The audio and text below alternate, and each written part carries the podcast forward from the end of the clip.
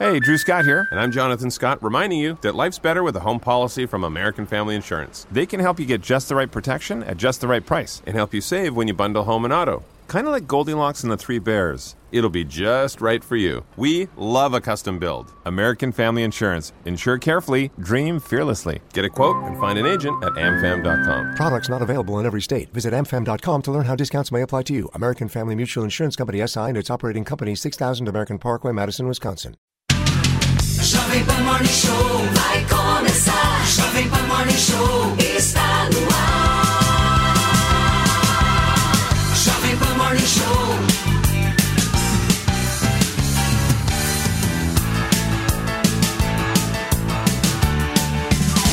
Jovem Pan Morning Show.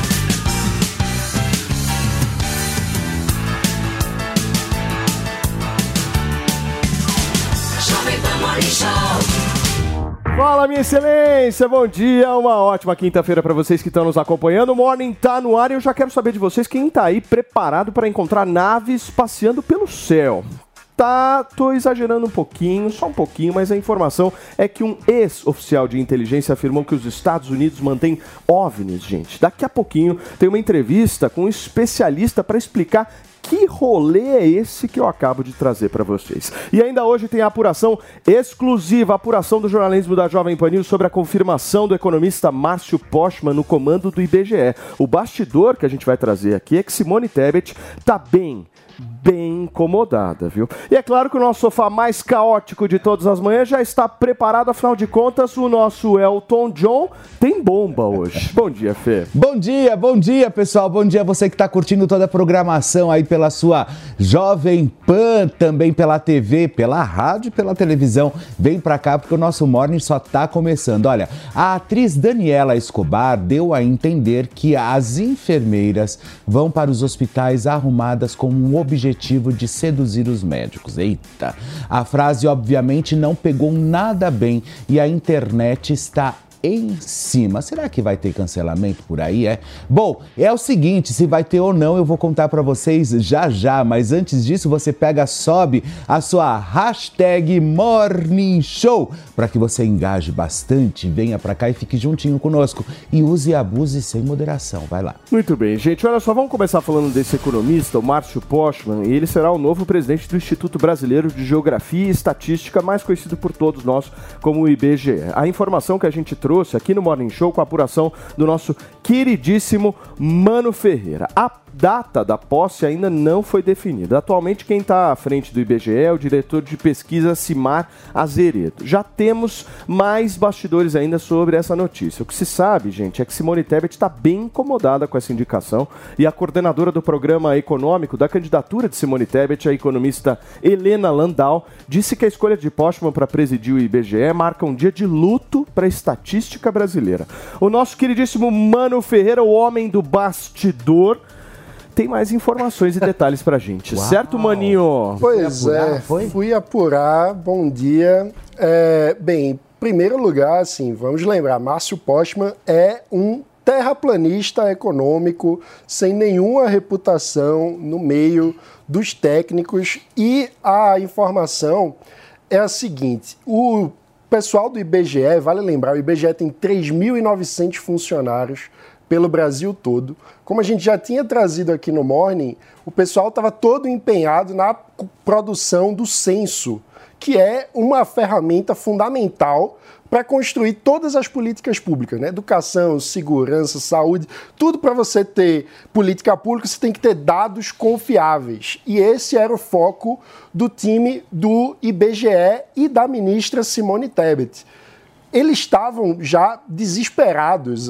Foi uma das, um do, uma das pessoas da equipe que eu conversei usou literalmente essa palavra, desesperado com a possibilidade do Márcio Postman virar presidente do IBGE. Mas até ontem à tarde, todo o time do IBGE, todo o time da Simone Tebet estava trabalhando com a perspectiva de garantir pelo menos autonomia para finalização do trabalho do censo, que tem um cronograma que se estende pelos próximos meses. Então eles queriam, eles estavam trabalhando com a hipótese de que, pelo menos até meados de agosto, quando vai ter mais uma rodada de divulgação de dados do IBGE, eles teriam autonomia e não responderiam ao é, novo presidente Márcio Postman. Para isso, seria mantido no cargo o presidente interino Simar Azevedo, que é um técnico de carreira do IBGE que está conduzindo os trabalhos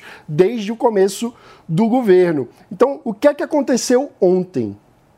Sem que a ministra Simone Tebet fosse comunicada, o anúncio de Postman como novo presidente do IBGE foi feito pela Secretaria de Comunicação da Presidência da República. O que é que isso significa? O trâmite normal de um anúncio como esse seria estrutura do Ministério do Planejamento fazer o anúncio, porque é um órgão vinculado ao Ministério. Uma situação alternativa seria o Ministério da Casa Civil ou a Secretaria de Relações Institucionais, que cuidam de articulação política, fazerem um anúncio, mas nada disso aconteceu. Foi a Secretaria de Comunicação da Presidência da República Ô, que fez o anúncio diretamente. Em resumo da ópera, acabou o amor. Isso significa É isso que tá que? Lula decidiu ele mesmo tratorar a ministra Simone Tebet. Porque, veja, quando você pega a equipe de surpresa, a equipe está trabalhando com um cenário e sem nenhum tipo de comunicação prévia, fica sabendo pela imprensa, por um anúncio que vem diretamente da presidência da República, de que o time ali vai mudar, que você vai ter que responder a um novo chefe. O que isso significa? Você desmoraliza a ministra diante do seu próprio time e diante também dos setores da sociedade que apoiam a Ô, ministra. mano, isso aí é o famoso pede pra sair. É, mas Isso aí é o famoso pede pra sair, sabe meu. O resumo é O cara não vai chegar, ampla. chamar ela na sala e falar, olha, eu tô querendo te demitir, mas ele Sabe vai como agir chama isso? pelos Sabe como bastidores. chama isso? Bem feito. Bem feito. Bem feito. O, o Lula parece o verdadeiro encantador de políticos opositores, né? Ele vai trazendo todo mundo para perto, todo mundo para perto, numa estratégia de querer apagar o brilho desse pessoal, porque no fim da- das, ele- das últimas eleições, a Simone Tebet até que saiu com um discurso um pouco diferente e tal. Muita gente falava que ela poderia eh, ser um grande player nas próximas eleições presidenciais. O que, que o Lula é. fez? Foi lá Ele e já apagou. eliminou, ele já apagou colocou ela no paredão. trouxe pro paredão, acabou com o brilho dela, ela tá totalmente sumida no ministério e agora já tá na hora do, do, do, do Agora, governo. gente, Ela teve- ela a teve- Simone, ela ficou- Só a Simone Tebet achava ela que isso não ia ficou- acontecer. Ela né? foi a Não, terceira, ela foi a terceira mais votada, né? Ela sem dúvida alguma seria Quase mais uma forte concorrente também É. às próximas eleições. Fala, Você acha que ia deixar isso Não, e o acontecer? que. E, o- e tirando a Simone Tebet, que nitidamente isso é um golpe, né, contra ela, e enfim. É, vamos trazer aqui para o Brasil como isso é preocupante, né? O que que, o que que isso significa? O IBGE.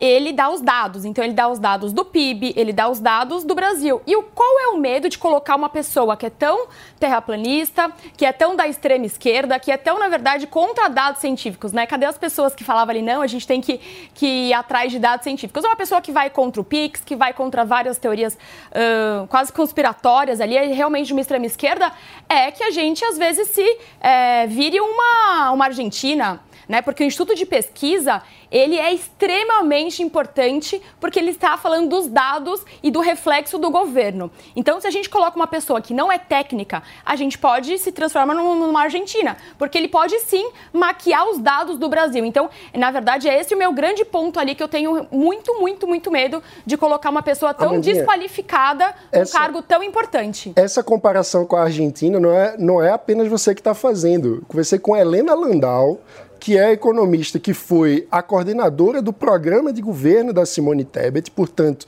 alguém super próximo da ministra, e ela evocou aquela antiga propaganda de uma marca de vodka que o personagem da propaganda olhava para a câmera de ressaca e dizia: Eu sou você amanhã, porque tomei uma, uma cachaça ruim. Você falou isso agora, o Gabriel Azevedo se sentiu representado. É o efeito Orlov. É, na verdade, o Instituto é o INDEC, né? Da- Exato. Lá da Pra Argentina. Para fazer uma menção à situação da Argentina, porque é exatamente isso que está em jogo: a possível manipulação dos dados, dos indicadores sociais. Antoninha, fala a língua do povo, meu amor.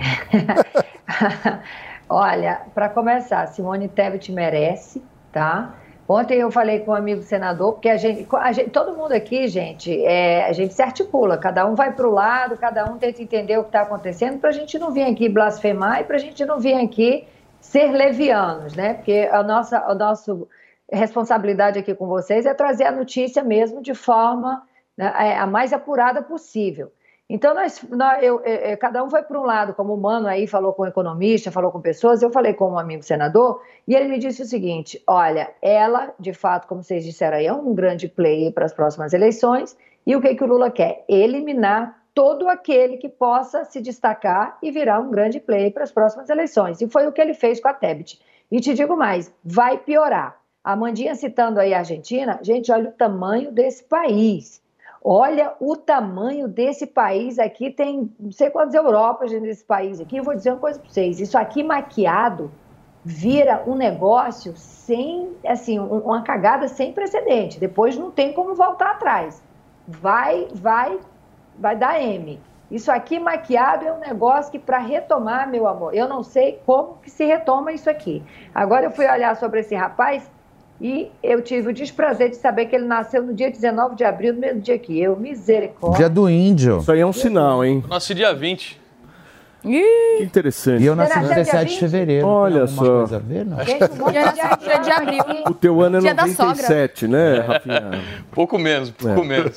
Escuta, vocês estão muito apuradores, viu? É, tá muito Nossa, essa É claro. você Técnico, não né? gostou? Hum, eu fiz uma apuração. Qual foi a sua Viu, Antônia, apuração, meu? Rafa? Hum, eu fiz uma apuração. Hum, Eu não fiz uma apuração, nós fizemos. Para palhaçar. Achei maravilhoso. Para de Você também apurou. Gabriel Azevedo?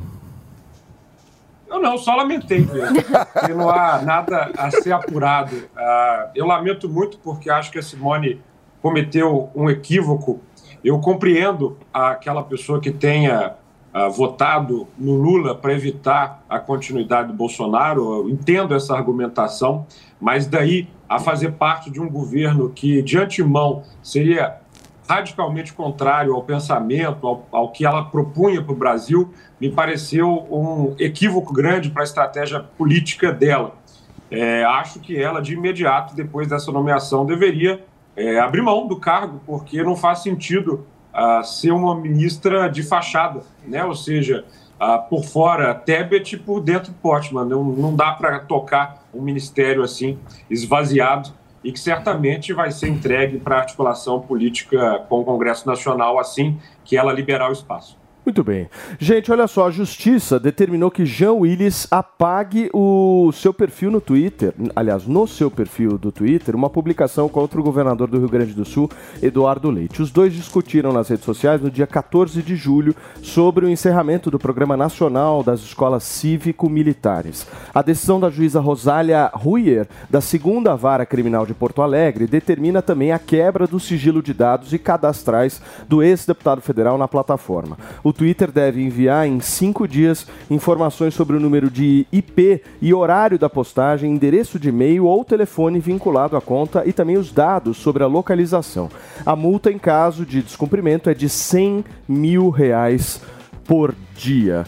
Uma ação rápida, né, da justiça, Rafa. O que, você achou? Cara, primeiro que, que o Jean Willis é uma figura abjeta da, da política brasileira, né? Ele, ele se viu encurralado há quatro anos atrás, em um momento em que ele perdia popularidade, eh, perdia votos e pensou, teve uma brilhante ideia de falar, não, eu vou me autoexilar na Europa. Ele, ele que se diz defensor dos pobres, pegou, comprou uma passagem de avião cara pra caramba e foi morar nos um, num dos lugares mais caros do planeta Terra. E, por outro lado, a gente vê uma questão também que é típica da esquerda, né? É, pelo fato dele ser de esquerda, ele pode cometer qualquer tipo de crime, ser homofóbico contra pessoas de direita, pessoas de centro-direita, só pelo fato deles não é, compactuarem com as mesmas ideias. E isso é um completo absurdo. É, a justiça está de parabéns de ter encaminhado essa questão é, de forma rápida e que ele seja punido é, da- de, de maneira exemplar. Agora, Gabriel, essa briga é boa pro Eduardo Leite, não é não? Ah, não acho uma briga boa, não. Você sabe que o Eduardo Leite é nosso amigo pessoal, seu, meu, a gente conhece ele há anos e acho que ele fez um. Ele trilhou um caminho muito certo ao assumir a sexualidade, vive com o namorado é, E, e, e é impressionante como ele é atacado por conta da sexualidade dele de um jeito que outras pessoas não são. Há, há uma cobrança uh, do Eduardo que, como se. Uh, é uma espécie de seguinte: olha, como ele é gay, ele deveria comprar um pacote ideológico uh, pré-determinado, ou seja, um, um governador que não é alinhado com a esquerda, não pensa como a esquerda, é vigorosamente atacado, sempre que possível, na sexualidade pela esquerda. É impressionante como ao tempo todo ficam pessoas questionando: poxa, mas é gay e o que fez pela comunidade LGBT? E aí se enumera uma lista de ações que o governo gaúcho tem pela comunidade LGBT e não basta. Ou seja, é aquela tentativa muito canalha de fazer as pessoas uh, se ajoelharem diante de algum tipo de ideologia e não aceitarem e atacarem de um modo muito babaca. Então, assim, acho que o Jean Willis demonstrou ah, exatamente como é um tipinho de militância que gosta mesmo de acusar os outros do que ela faz e atuar de um jeito que ela acusa. Mas quando eu falo que a briga é boa para Eduardo Leite, hoje em dia você brigar com um extremista, porque o Jean Willis nada mais é do que um extremista, certo? Sim. Ele é um E extremista. se vitimizou sendo exilado e agora volta no Brasil cantando de galo, Brigar achando que é ia conseguir. importante. Achando que ia conseguir fazer essa lacrada.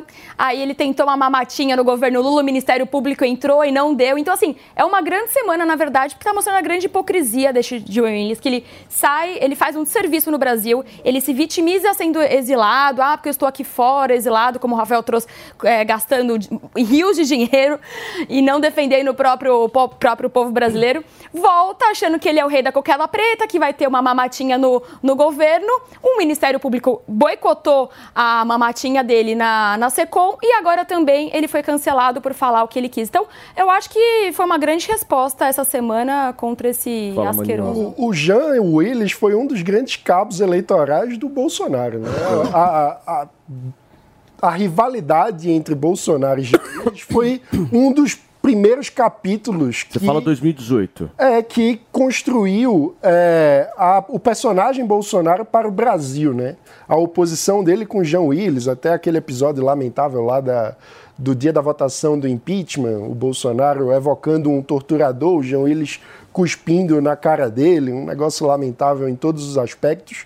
É, e agora o Jean Willis volta à cena com esse tipo de postura que, no fim, é homofobia pura, porque quando você tenta reduzir um- uma pessoa em função da sua sexualidade, dizer que ele tem que pensar de um jeito específico, você não está tratando a pessoa como um ser humano, você está reduzindo ela a um aspecto da sua vida, a sexualidade, querendo obrigá-la a se comportar com todo um pacote político em função disso, que é uma forma horrível de preconceito e que merece todo o nosso repúdio. Agora também merece, eu acho que o Brasil deve agradecer a Eduardo Leite, porque graças a essa polêmica, aparentemente o Jean Willis não vai mais ganhar um cargo no governo Perdeu federal. o cargo. Ele Ia pra Secom, né? E aí não vai mais rolar. Ministério Público. Antoninha, o que, que você acha de Jean Willis, meu amor?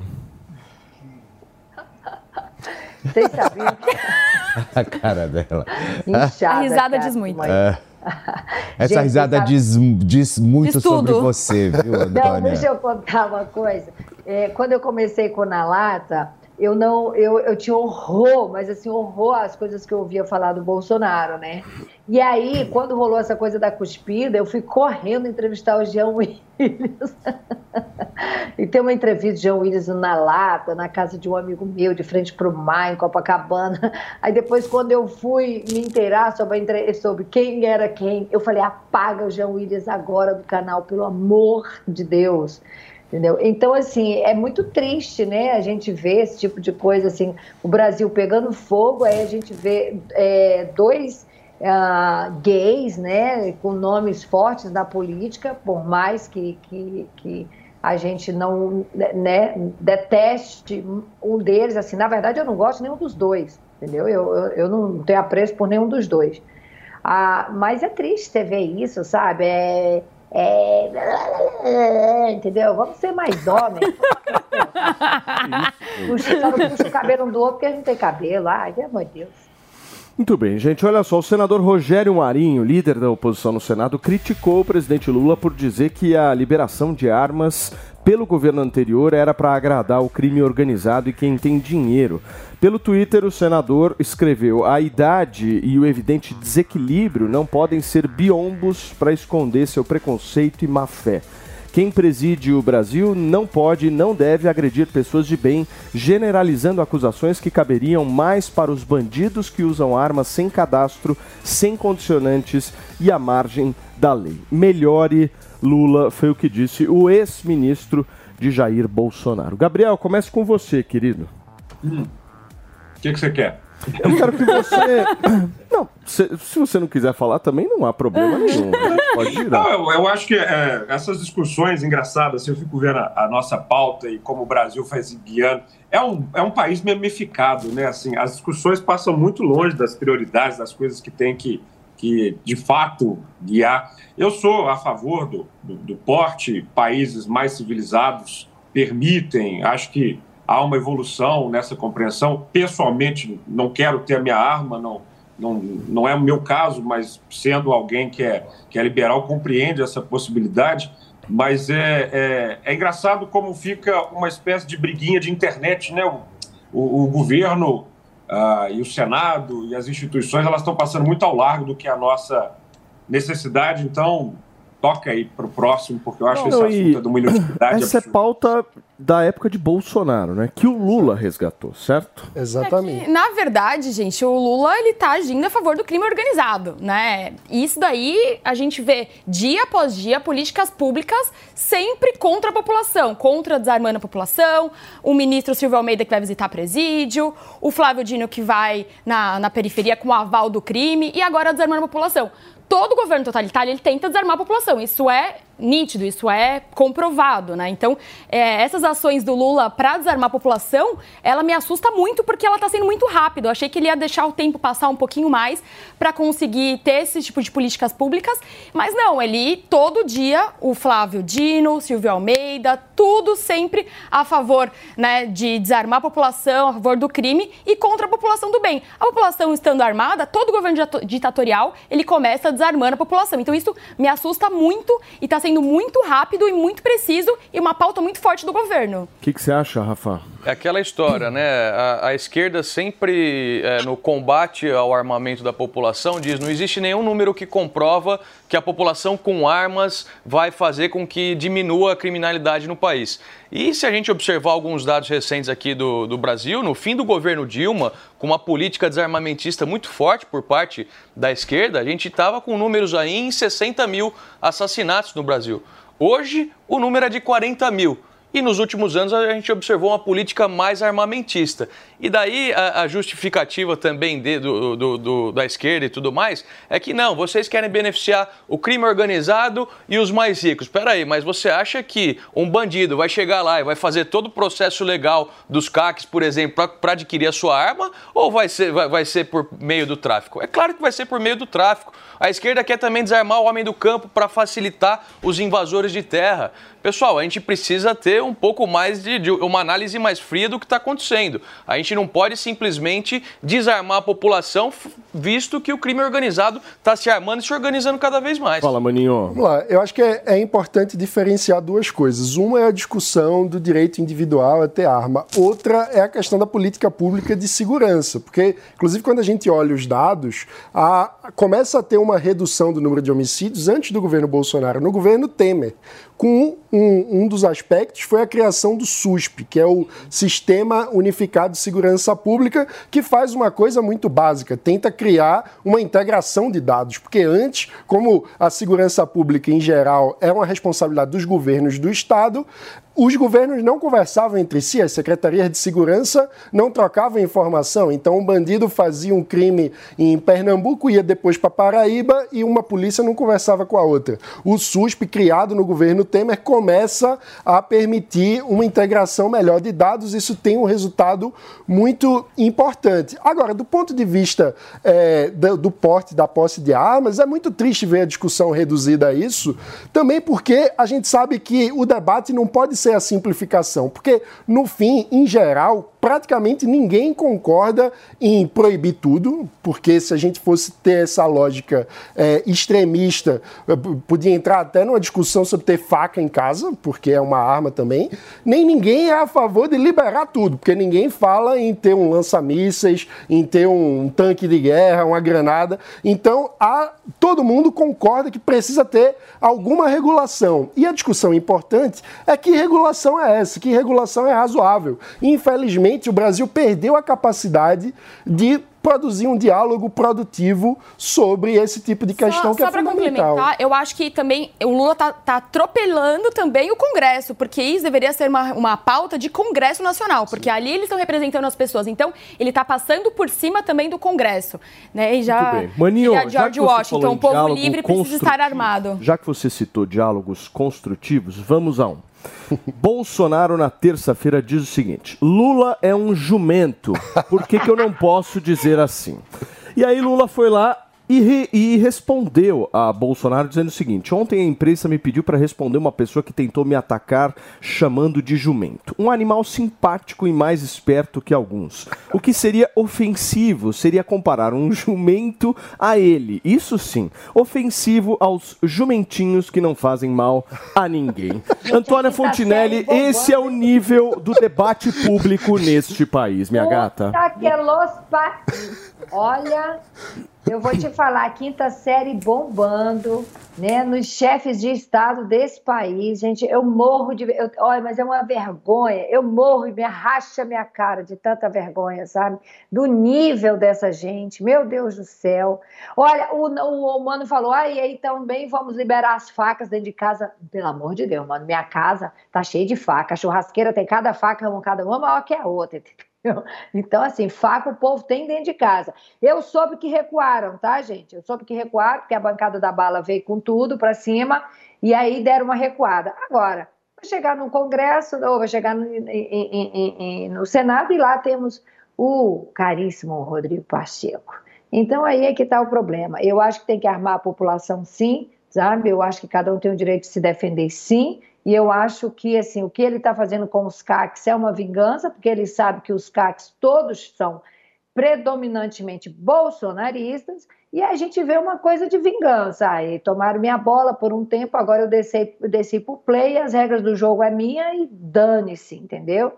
Dane-se. Agora, Paulo, Minha gata. Tá todo mundo maquiado hoje, até Uhum. Maninho fez uma maquiagem na cara. A nossa Hermione tá belíssima. Eu fiquei de olho nas panturrilhas dela, um corpo malhadíssimo. E eu gostaria de pedir que ela ficasse de pé, que eu quero ver esse look. Olha, meu amor, nesse momento não será possível. Sabe por quê? Estão todos no tanque. Gente, lá vem polêmica por aí, viu?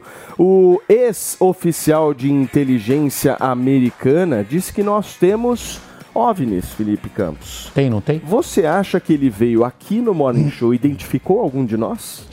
Não, claro, mas tem, tem inclusive tem ETs trabalhando aqui. Você Na Jovem? Pan tem muitos. Não, e o pior.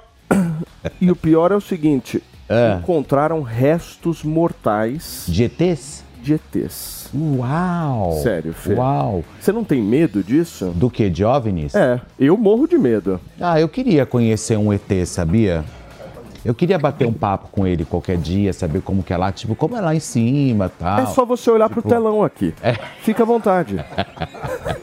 que que foi? Eu queria, eu queria, sabia, bater um papo, saber assim, aí, como é que é, tal, como que, quem é o presidente do planeta de vocês? Quem é, É, entendeu? É, bater assim, tipo, levar o, o lance mais pra, pra... Gente, e sobre esse assunto que está causando, meu, uma repercussão internacional, a gente vai conversar aqui com o ufólogo Edson Boaventura, que Ó. é presidente do grupo Edson, ufológico do Guarujá. Tudo Ah bem, lá. Edson? Seja muito bem-vindo, Bom cara. dia. Tudo bem, tudo jóia aí. É um prazer estar participando aqui na Jovem Pan para trazer informações a respeito dessas notícias novas aí que estão pipocando, né, no mundo ufológico. Ô Edson, você acha realmente que a gente pode acreditar nisso? Ah, com certeza, porque a ufologia ela já sabe disso, né, que os Estados Unidos e assim como outros países têm é, naves não humanas e tem corpos também biológicos aí não humanos.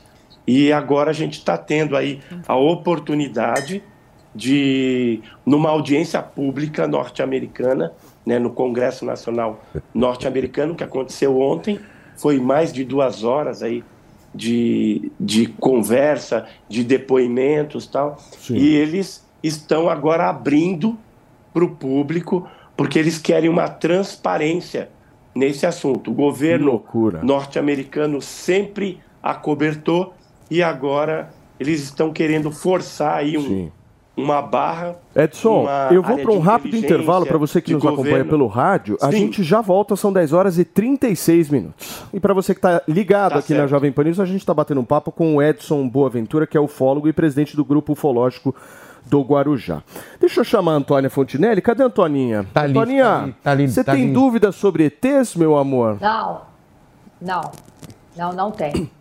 Mas você acredita ou não? Eu acredito, eu acredito.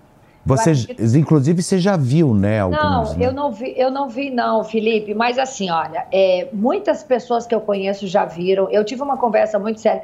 A Suzana Alves, a tiazinha, ela foi no talk show da Antônia. E antes, antes de começar o programa, a gente teve uma conversa. E assim, me impressionou muito a forma muito real com que ela falou que assim é, acabou com a vida dela o fato de, na época, que ela estava muito no auge, né? Ela ter dito que viu e as pessoas terem tirado ela de louca, aquilo ali acabou. A, a pessoa relatar esse fato, O né? Antônio, a Suzana Alves é a tiazinha? É a tiazinha, é. É, é. Ela via ET. É, ela viu e ela, e ela declarou que viu e a imprensa caiu em cima dela, Paula. Tipo, acabaram com a, com a vida da menina. Ela ficou até depressiva por- causa dessa história. Tipo assim, Elba Ramalho, volta e meia, ela relata que viu. Eu tenho um amigo cabeleireiro que viu e, e- e dissecou a forma como ele tinha visto, passando por ele. Ele tava, o avião tava para subir e passou em forma de um charuto, assim. Ele disse que ficou paralisado, tipo, eu tô Nossa. ficando maluco. Eu queria, que eu tô queria, vendo? eu queria entender o que. que- Eu, deixa eu perguntar para Por ele. favor, Fê, você tem Ô, dúvidas a respeito das naves? Qual é o nome dele? Edson. Edson, o que, que, que eles comem?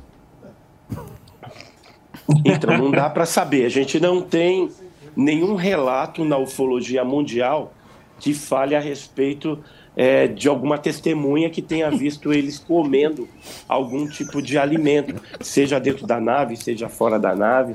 Então não dá para responder essa questão, né? Não sabemos.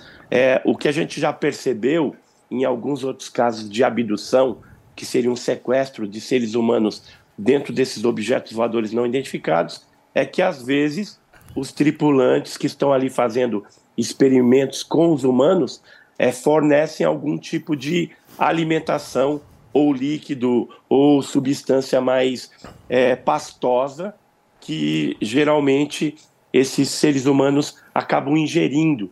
Agora, para que serve isso? Se é um tipo de alimentação ou se é algum tipo de desintoxicação quando eles estão dentro das naves, nós não sabemos. Mas, é, então, finalizando aí, respondendo sua pergunta, de é, tripulante de OVNI, essas criaturas ali, se alimentando, nós não temos ainda uma é, explicação ou algum indício aí de Olha, algum alimento. Eu, eu, eu não acredito, viu, nessas Eu coisas. acredito. Cá entre Edson, nós, essa eu de que acredito. eles abduzem as pessoas, isso existe? Isso é real? Abduzem.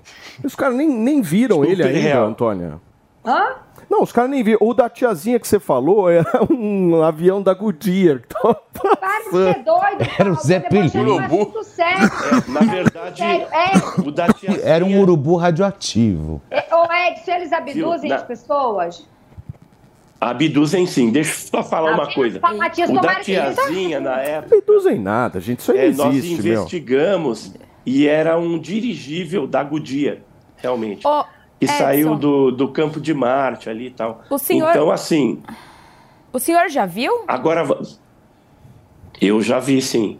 Claro. Aqui Porque no a Brasil? gente trabalha Não, lá no Brasil, Guarujá. em vários um- locais. No Guarujá ou em Varginha? de incidência. Ah, em vários lugares, né? A gente geralmente sai para fazer vigília, pesquisa de Sei. campo em áreas de incidência ufológica e vez ou outra a gente consegue filmar, fotografar, constatar em loco esses objetos. E no Brasil, e qual lugar que tem mais incidência? Deixa eu só receber quem nos acompanha pelo rádio, turma, só para todo mundo estar sintonizado. São 10 horas e 40 minutos para vocês que chegaram agora aqui no Morning Show na Jovem Pan News. São 10 e 40. Nós estamos repercutindo aqui com o fólogo Edson Boaventura a história de que os Estados Unidos mantêm OVNIs. O negócio está repercutindo internacionalmente. A gente está tentando entender se eles existem, como eles são, o que, que eles comem, certo, Felipe? eu quero Dentre outras questões. Hello, it is Ryan, and I was on a flight the other day playing one of my favorite social spin slot games on chumbacasino.com. I looked over the person sitting next to me, and you know what they were doing?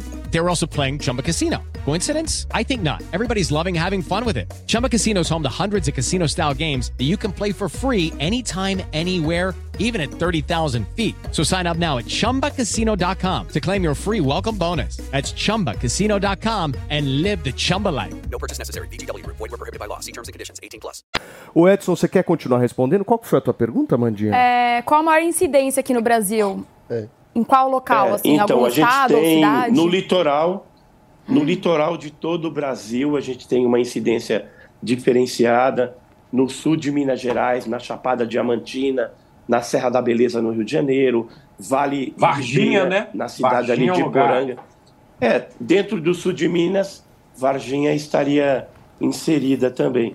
É a Chapada dos Veadeiros, Chapada dos Guimarães, enfim, são várias localidades. E no norte e nordeste do nosso país, nós temos os casos mais agressivos, né? Falar que você já viu.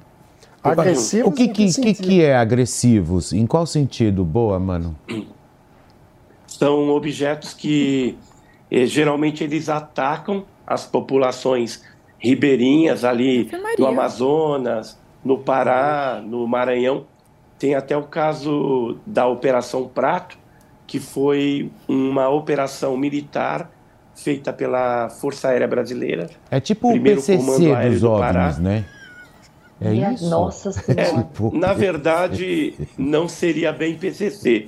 Seria aí uma espécie de experiência, talvez genética, coleta de DNA, de sangue, porque esses objetos luminosos, eles jogavam um foco de luz nas pessoas e sugavam partes do sangue, de material genético, com algum tipo de, de, de objetivo de experiência, de coletar isso com E- alguma finalidade que até hoje não ficou esclarecida. Muito bem. Gabi, só pra gente finalizar, meu amigo, por favor. Ah, eu tinha umas perguntas. Ah, eu convido o nosso especialista a visitar Varginha, uma cidade aqui mineira que realmente recebeu essa visita ilustre. Eu, como você, Paulo, desde que assisti aquela autópsia do caso Roosevelt no Fantástico, fiquei cerca de algumas semanas sem dormir, ainda criança. Não é um assunto que me apetece muito, não, porque acho que se tiver uma galera aí fora do planeta Terra, a linha vai ser mais no Independence Day, vão chegar aqui para dar uma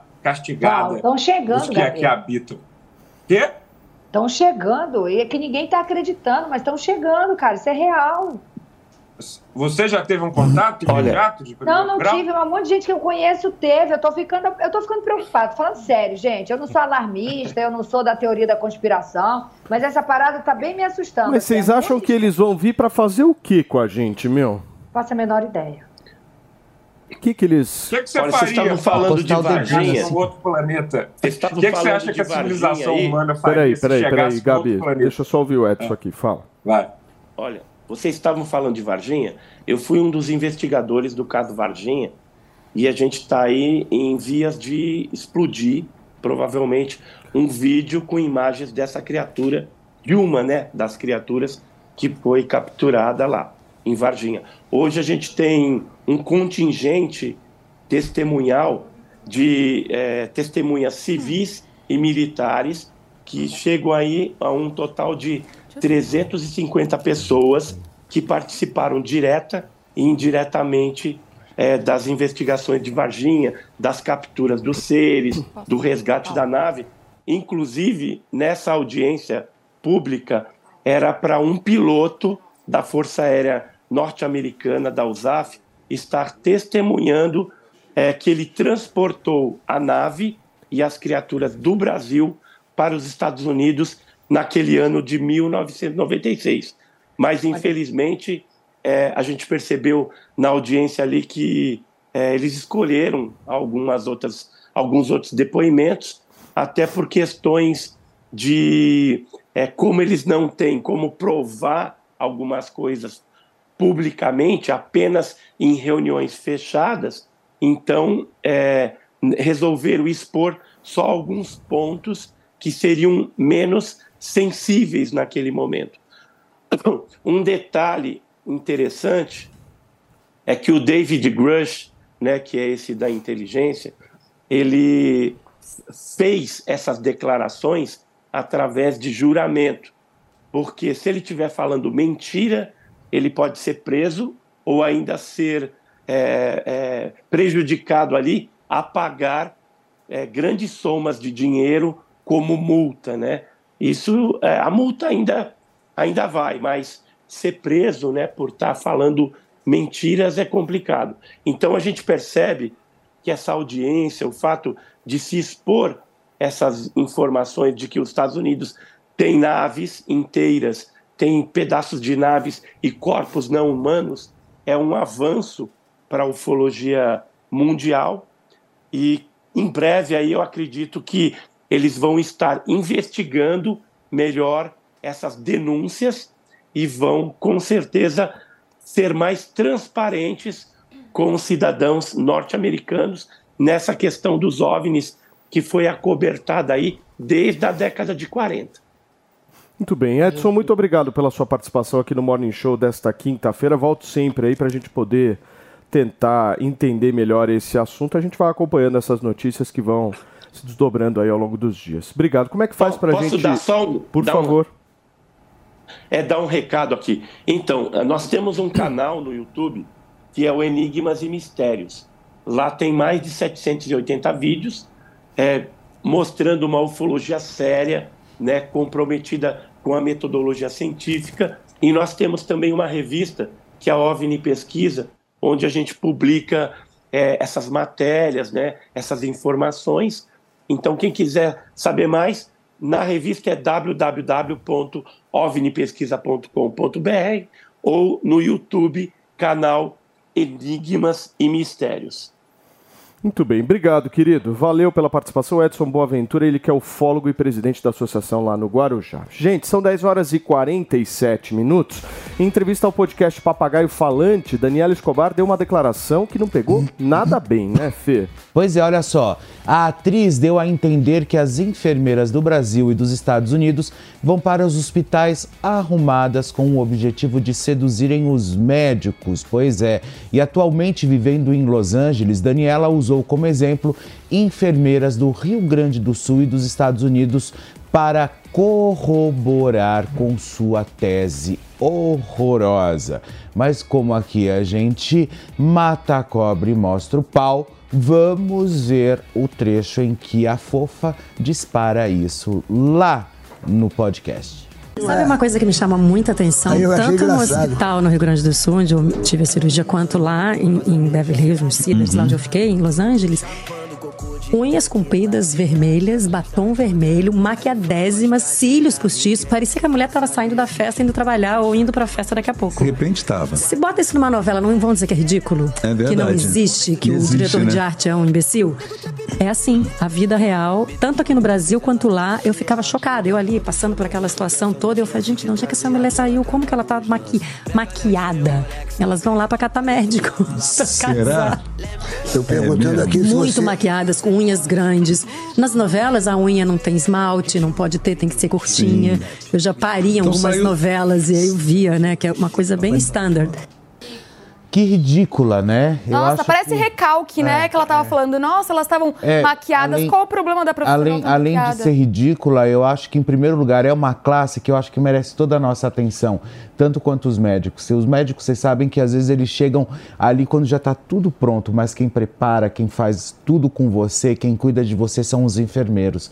Então, ou seja, é uma classe maravilhosa, né? E às vezes é colocada é, nesse papel aí que a própria atriz acabou de colocar. Do nada. Infame. Fala Infame. isso também, né? De graça. Infame. O, con- o, o, o, o, sindicato lá dos, dos o conselho lá de, de enfermeiros devia cair realmente matando em cima dela. Exatamente. Para largar a mão de ser Uma trouxa, classe ficar que falando sofre esse tipo de coisa. tanto, né, que é mal remunerado, que sofre tanto, que realmente tem todos os cuidados ali com, com o enfermo, de cuidado prévio, pós, de atenção, de dar remédio, de dar banho, de trocar fralda, de fazer absolutamente tudo, de dar medicação.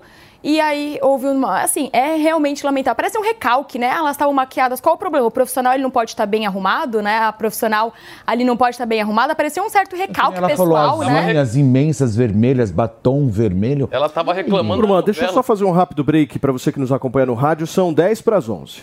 Você sabia que tem novidade no seu rádio? É a Jovem Pan News 76.7 FM. Mais uma frequência para você ficar bem informado. Opinião, análise e informação. Jovem Pan News 76.7 FM. A rádio que você já conhece, ainda melhor. Jovem Pan News 76.7 FM. Jornalismo independente. Business. Jovem Pan. E a Renault e a empresa chinesa Geely assinaram um, um contrato de 8 bilhões e 800 milhões de dólares para fabricar motores para veículos híbridos. As montadoras anunciaram uma joint venture, uma, uma associação entre empresas com 17 fra- fábricas e 19 funcionários. E olha só, o objetivo é produzir mais de 5 milhões de motores por ano. Segundo um comunicado divulgado pelas empresas, a ideia dessa união é obter recursos para abastecer cerca de 80% do mercado global destes motores.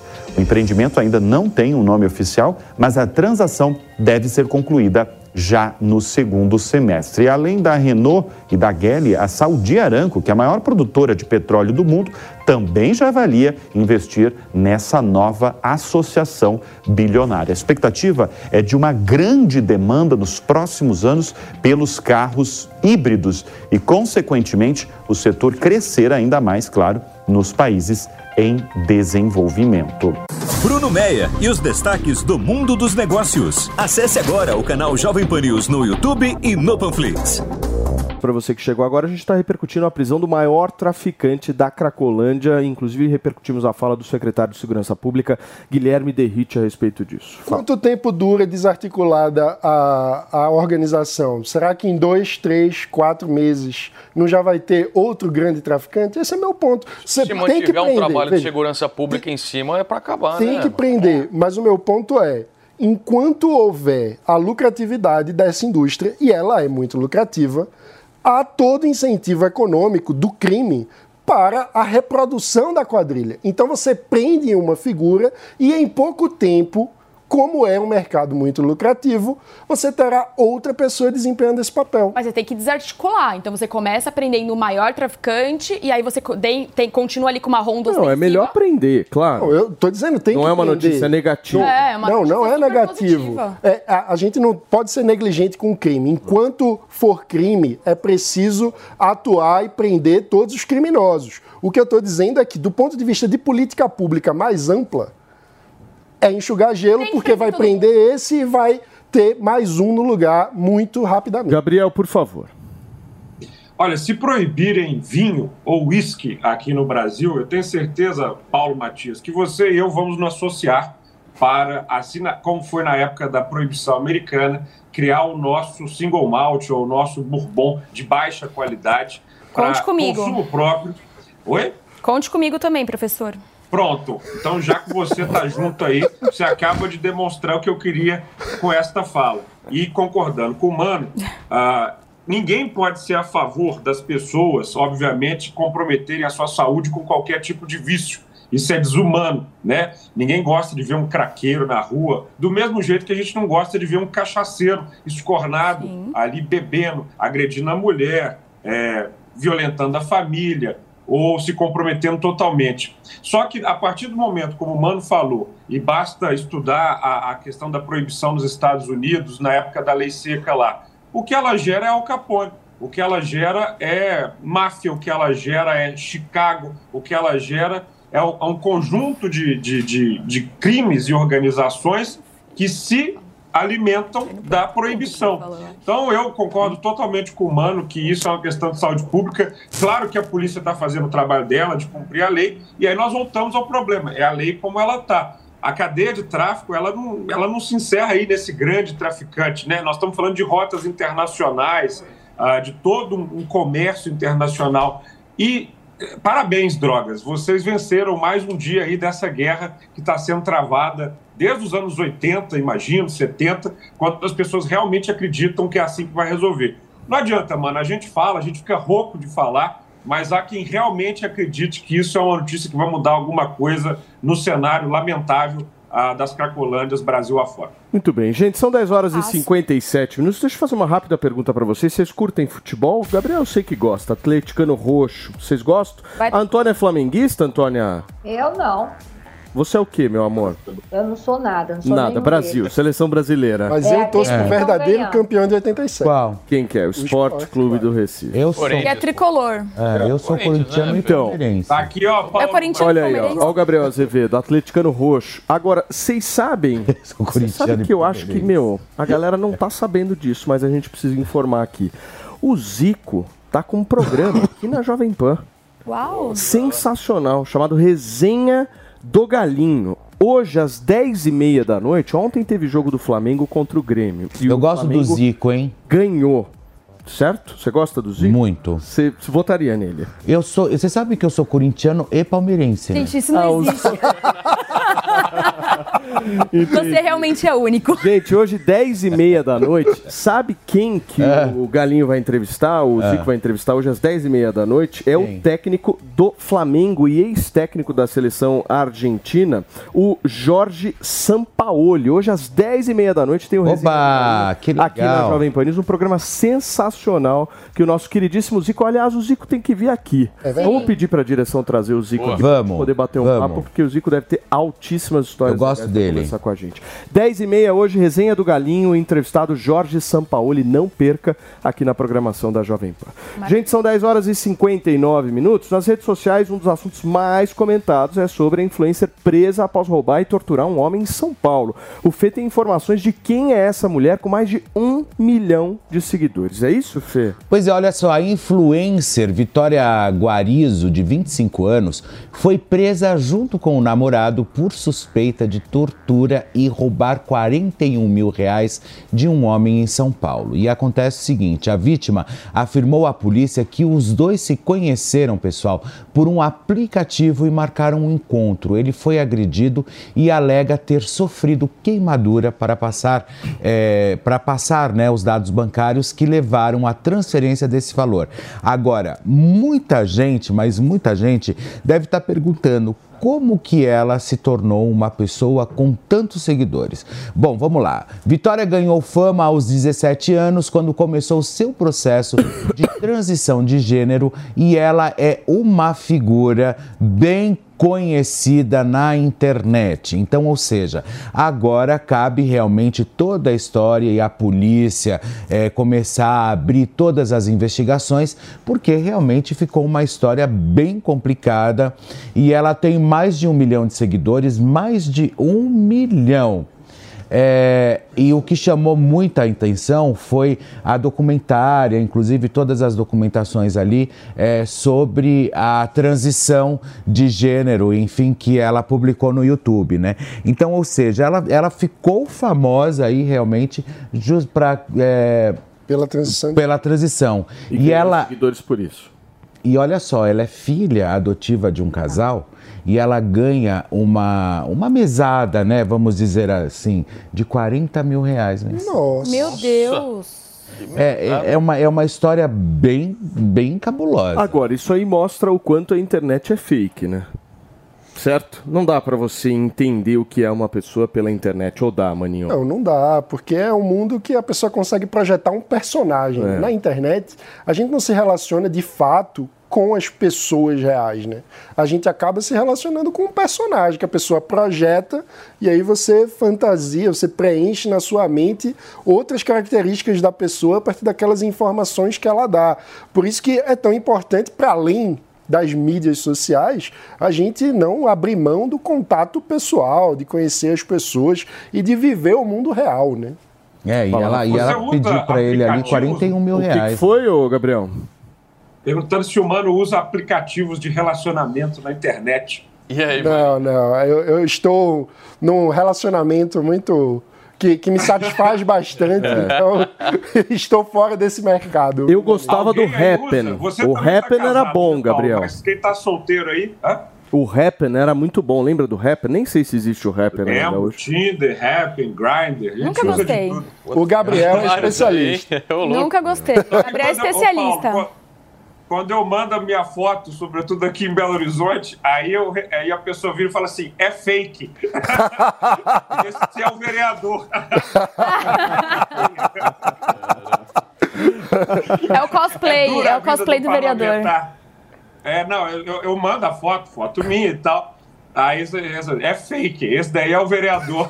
tá usando, vou avisar pra ele que você tá usando a foto dele. E o Bumble? O Bumble é bom, Rafinha. Você tá nele? Ah, eu tô, tô por fora dessas coisas aí, não conheço. Lá no Eu interior não tem muito essas tive, coisas, não. sabia? Eu nunca não, não. tive aplicativo. Eu, Eu nunca não. tive Grindr nem Scruff. Eu não. nunca tive nada disso, Tinder. Eu também Você é não. casado, né, querido? Não, mas eu já fui solteiro, não nasci casado. Não, mas, Mas os mas apps assim, nasceram. mas na época que você tava solteiro não tinha isso. Lógico que tinha. Aquela tinha. Não. Então, há oito anos atrás, lógico que tinha. Claro que não. Lógico que tinha. Aí Velho. tinha Tinder, tinha tudo, mas eu nunca tive, eu nunca gostei dessas coisas. Não que eu nunca gostei, eu nem posso falar que eu não gostei, eu nunca tive interesse em Ah, eu tenho conhecer pessoas assim. Ah, eu já tive muito. O Bumble, Bumble é incrível. Mas também Bumble é um espetáculo. tem, enfim, que vai Fala, lá. Rafinha. O- ma- mas voltando um pouco para essa questão aí, o mais curioso de tudo isso é o completo silêncio da esquerda brasileira so- sobre o caso, né? Sobre uma, uma acusação tão, tão forte quanto essa. E daí a gente traz um pouco a questão da indignação seletiva da turma da esquerda brasileira. Quando é alguém da patota, quando é alguém de esquerda, quando é alguém militante, você não vê um pio dessa turma para criticar, para comentar sobre o assunto, né? A gente pôde ver sobre a questão da agressão a jornalista aqui no Brasil, quando o Maduro eh, veio visitar o, o- o nosso governo. Você vê os ataques homofóbicos que o, João, o Jean Willis fez eh, com o Eduardo Leite, a gente não vê um pio da esquerda. As invasões do MST também, a gente não vê ninguém falar sobre isso, só que é, é- é uma questão muito complicada. Acho que independente, mas também independente, né, desse lance de esquerda e direita também, que isso já tá, Rafa, enchendo um pouco o saco já, porque a Mas é gente, verdade. a gente já tem que falar um pouco mais sobre o Brasil, sabe? Não só sobre essa rachadura. Mas eh, tem muita gente também que é mais conservadora que pode também sair em defesa, sabe? Ah, mas- É, é, ou, ou realmente ir lá e tentar fuçar, porque é, não tem cabimento uma história como essa. Tem, é Muito um bem. absurdo. Turma, vejam que absurdo. Um relatório do Ministério da Saúde aponta problemas em seis hospitais federais do Rio de Janeiro. São eles o Hospital Andaraí, o Hospital Cardoso Fonte, o Hospital de Ipanema, o Hospital Federal da Lagoa, o Hospital dos Servidores e o Hospital de Bom Sucesso. Só para vocês terem uma ideia, esse levantamento aponta que há cômodos com mofos, situações insalubres, setores inteiros fechados e pacientes aguardando quimioterapia ou até mesmo o resultado de exames. As irregularidades mostram que alas inteiras estão desativadas. O descaso é tão grande que a espera por uma cirurgia pode levar até nove anos. O resultado do relatório foi divulgado neste mês e as visitas técnicas ocorreram entre fevereiro e março. O objetivo era analisar a situação estrutural, gestação administrativa e também de pessoal. Tá aí a situação da saúde pública brasileira. Eu vou falar igual a Antônia fala. Ministro, foco aqui, por favor. Ô Silvio Almeida, ministro, ao invés do senhor ir ver o- as penitenciárias, o senhor podia começar o seu tour lá no Rio de Janeiro, nesses hospitais, ministro. É isso que a gente tá falando, é isso que precisa. Olha, é- assim, é- é- eu fico indignada, né? Porque como que ele. Fica indignada. Eu fica. fico, eu fico. Porque a gente vê. E isso não é, ah, é no Rio de Janeiro. Isso é no Brasil inteiro. Agora deram luz ao Rio de Janeiro, mas eu aposto que no norte a situação é ainda pior. Então, ministro de Direitos Humanos, vamos ver os direitos humanos dos hospitais públicos federais, por favor? É, eu acho muito mais útil o ministro visitar hospitais do que presídios. Isso Nossa. sem sombra de dúvida. Ele monte a caravana Só que dele, não dá põe voto, né? pessoas para irem fazer essa avaliação na caravana dele, na caravana do- da, da, Da vergonha. da- da ver- Ah, Ele que coloque o pessoal lá e mande visitar. Agora, ele tem que ter um trabalho um pouco mais efetivo, principalmente nessa questão da saúde mesmo. O que eu acho que vale destacar nesse caso é que os hospitais federais, eles acabam submetidos ao jogo da politicagem. Então, no lugar de terem gestões que focam no resultado, eles acabam atendendo a interesses eh, de articulação política. Ao longo do governo Bolsonaro, a gestão dos hospitais federais no Rio de Janeiro ficou sob a influência do filho de Bolsonaro, Carlos Bolsonaro, o famoso Carluxo. E atualmente, esses hospitais fizeram parte da negociata do presidente Lula com o grupo político da Daniela do Vaguinho, como a gente já falou aqui. Então, no lugar de ter um foco em resultado, a gente fica vendo esses hospitais servirem de instrumento de moeda de troca para politicagem. Para resolver esse tipo de coisa, a gente precisa mudar o modelo de gestão. No lugar de ter uma gestão submetida a interesses partidários, faz muito mais sentido contratualizar, ou seja, contrata uma organização social privada que foca no resultado e deixa o governo focado nos indicadores, o que é que a gestão precisa entregar. Isso blinda a interferência política e aumenta a eficiência para o cidadão. Ô, Antoninho, a situação aí é crítica, hein, da saúde? da saúde, a situação aqui é crítica em todas as esferas, meu amor. A situação aqui é crítica é, da segurança pública, passando pela saúde, educação, tudo que vocês possam imaginar. O Rio de Janeiro está acabado. Tá? O Rio de Janeiro está acabado. Os hospitais são federais, mas aqui foi eleito um governador. E esse governador é preciso sentar com o presidente da República, ou com o ministro da Saúde, ou com os caralho a quatro, que eu já falo assim, que me dá muita raiva, entendeu? E resolver a porcaria desse problema. Vocês não têm noção da quantidade de vezes que eu já liguei pro, pro é, é, Daniel Sorans, que era o secretário é, De saúde. saúde do Rio de Janeiro, e, e dizer, olha, eu recebi um vídeo aqui com pessoas jogadas nos corredores. Quantos minutos para a gente resolver isso? Porque senão eu vou jogar nas minhas redes. Ele fala, calma, Antônia, porque é complicado, não sei o quê, e ele acaba dando um jeito. Tanto é que ele foi eleito deputado federal, eu acho que as pessoas gostaram da. Mas é que é muita coisa, sabe? Um secretário só não resolve. E agora a gente está falando de hospitais federais e que foi, numa moeda de troca, parar na mão dessa gente que nada entende de saúde. É desesperador, uma cidade como Rio de Janeiro, cartão postal do mundo, a gente está passando por isso, gente. Aí eu acabei de conseguir, junto com a, com a, com a Verônica Costa, com a mãe Loura, para filha da minha massagista, fazer uma cirurgia, para ter o neném dela e lá, fazer uma laqueadura, porque era isso, nove anos de espera. Entendeu? Um parto de risco. Foi super bem atendida. Por quê? Porque uma pessoa pediu e falou: olha, se der merda, vou jogar no ventilador. Até quando a gente vai precisar agir assim? Cadê o Cláudio Castro? Que não se une com o Eduardo Paes, que é amigo de Lula, e fala: olha, nossa saúde no Rio de Janeiro está sucateada. Faça alguma coisa. Ano que vem já é ano de eleição municipal. Todo mundo quer se reeleger, porra! Mas ninguém quer trabalhar. É, isso aí também é o reflexo da desunião do Poder Executivo, né? Porque por muitas vezes é o que a Antônia falou: o prefeito não conversa com o governador, que não gosta do presidente da República, que também não é muito chegado do prefeito, e aí no final das contas os caras ficam brigando, brigando, brigando, se desentendendo, de se afastam, cada um faz o seu ali e o resultado é esse. Quem se ferra são os mais pobres. Gabi, por favor. É, a saúde brasileira passa por essas dificuldades e, e deixa de copiar exemplos ah, mais exitosos em outros lugares. Eu defendo o Sistema Único de Saúde, é um avanço na, na história da nossa, ah, da nossa construção social com a Constituição. Ah, agora, falta, vou botar aqui três coisas que eu acho muito importantes. Primeiro, a questão de, de prevenção no Brasil é, é uma tragédia, ou seja, assim, causa enorme de morte entre brasileiros, né, infarto e você não tem um trabalho de alimentação saudável, de prática de esportes, ou seja, é um governo desarticulado em tentar ser mais intersetorial. fazer que o, alguns dos grandes problemas de saúde brasileira não tenham que chegar na cirurgia, não tenham que chegar no hospital. Esse é um grande problema. O segundo é uma falta completa de conexão entre dados. Né? Você não tem aqui, como a China está fazendo, como outros lugares do mundo estão fazendo, um grande banco de dados de saúde geral das pessoas. Aqui você tem hospital ainda com prognóstico em papel, ah, você não tem um, um cadastro exatamente único, rede municipal, com rede estadual, com rede federal, controle completo de quais são vacinas, remédios, ou seja, isso é muito atrasado.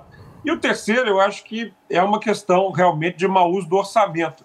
A gente sabe que, infelizmente, enquanto muitas pessoas têm um pensamento de aplicação orçamentária por emenda muito particionada, você não vai tendo uma política orçamentária de saúde que faz ah, com que equipamentos esses, que são federais se interligarem melhor na rede de saúde estadual, municipal do Rio de Janeiro e garantir que esse colapso não aconteça. É, o problema, Paulo, é que são assuntos muito chatos, muito técnicos, que a gente não resolve no chavão ou no grito. Ou... É para sentar a autoridade, a discutir tecnicamente, mas infelizmente eu volto a dizer isso, a política brasileira tem tem se transformado num espetáculo dantesco, infelizmente, porque também as pessoas gostam disso. Vão às urnas escolhendo o que é grotesco, o que gera clique, o que gera meme na internet e se esquece que para resolver problema que é grave, precisa encontrar gente que é competente para fazer e apresentar solução e não patifaria. Muito bem, gente.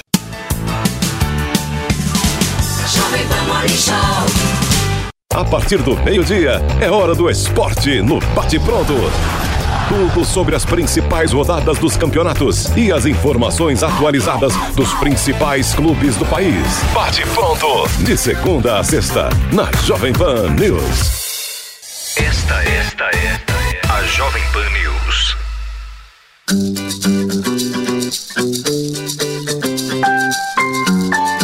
Mulheres positivas. A apresentadora Adriane Galisteu contou um pouquinho da sua jornada profissional e da sua percepção do mercado de trabalho para as mulheres. Nós mulheres, nós temos primeiro um lado sabotador difícil de lidar. Impostora. Nós temos essa síndrome de impostora. Isso funciona na vida pessoal, na vida profissional. Então, para você manter essa, esse, esse lado preso na jaula, é difícil. Não é uma coisa fácil. Quando você menos percebe, de vez em quando você está se sabotando. E você se coloca no fundo do poço e você fala, beleza, é melhor ficar aqui que está mais controlado, sabe? Ai, tadinha, tá lá. Tem gente que adora esse momento do, do coitada, do vítima, do ficar lá. Para alguns pode parecer mais fácil. Mas se você for a fundo, não é fácil para ninguém, você precisa sair dessa situação. Ah, que lindo falar, né? Quero ver na prática. Na prática, realmente só depende da gente. Veja a entrevista completa da apresentadora Adriane Galisteu no canal da Jovem Pan News no YouTube e no Panflix. Mulheres positivas. Julgamento marcado para hoje, uma e meia da tarde, de Thiago Brenan. Aquele caso que repercutiu muito dele ter agredido uma modelo dentro de uma academia. Fala, Mandinha, quero te ouvir sobre isso. Não, eu acho que esse caso tem que ser punido e, igual vocês colocaram, sirva como exemplo. Exatamente pelo fato dele ter um, protagonismo, dele ser um herdeiro, uma pessoa famosa, enfim, com um sobrenome tão importante que sirva como exemplo, né? O Brasil, ele realmente tem muitos casos de agressão à mulher. É um, um dos países que tem mais casos de agressão, de feminicídio. Então, que sirva como exemplo que a justiça, a uma e meia da tarde, deu uma, uma sequência, uma, uma punição justa para que sirva de exemplo para que esses idiotas, porque, enfim, é assim que a gente pode chamar esses babacas que são, que se acham dono da razão, ainda mais por ser famoso, por ser rico, que eles cumpram a pena e que o Brasil faça jus aí à nossa justiça e que ele tenha uma condenação longa para servir de exemplo e que ele reflita na prisão por muitos anos o que ele fez, que outros não cometam a mesma atrocidade. Você, Gabriel? Cara, pune mesmo, porque esse é um país que tem feminicídio, que tem agressão de mulher, tem muito é, homem que realmente é misógino e acredita que pode fazer o que quer sem punição. Então, cadeia nele. Punição, lei, lei dura. It is Ryan here, and I have a question for you. What do you do when you win? Like, are you a fist pumper? A woohooer, a hand clapper, a high fiver. I kind of like the high five, but if you want to hone in on those winning moves, check out Chumba Casino. At chumbacasino.com, choose from hundreds of social casino style games for your chance to redeem serious cash prizes. There are new game releases weekly, plus free daily bonuses. So don't wait. Start having the most fun ever at chumbacasino.com. No purchase necessary. VGW Group. Void were prohibited by law. See terms and conditions. 18 plus. Olha só, gente, o ministro da Fazenda, Fernando Haddad, afirmou que há espaço para mudanças no texto da reforma tributária, viu? A matéria ainda precisa ser apreciada no Senado Federal. Durante o discurso, Haddad disse que enxugaria o texto, mas não detalhou quais os pontos. Vamos acompanhar. Tenho certeza eh, que o senador Eduardo Braga vai se dedicar exclusivamente à, à tarefa de lapidar o, o texto e aprová-lo no Senado Federal. É a principal reforma que está em curso, mas não é a única. Vocês acham que o Senado pode destruir essa reforma de alguma forma?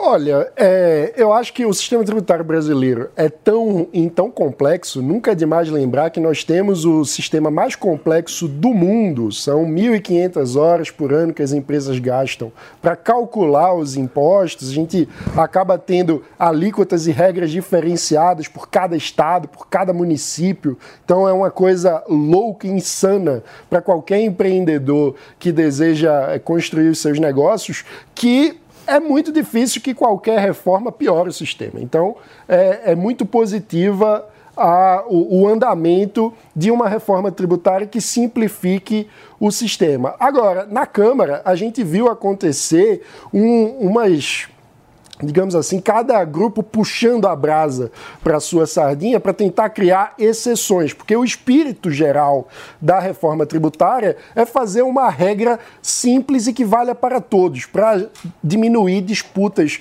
judiciais, que são algo muito é, importante no Brasil, tem muita é, disputa tributária que precisa chegar na justiça, porque não se chega a um consenso sobre qual é a alíquota de determinado produto, etc. Isso é muito ruim para a nossa produtividade.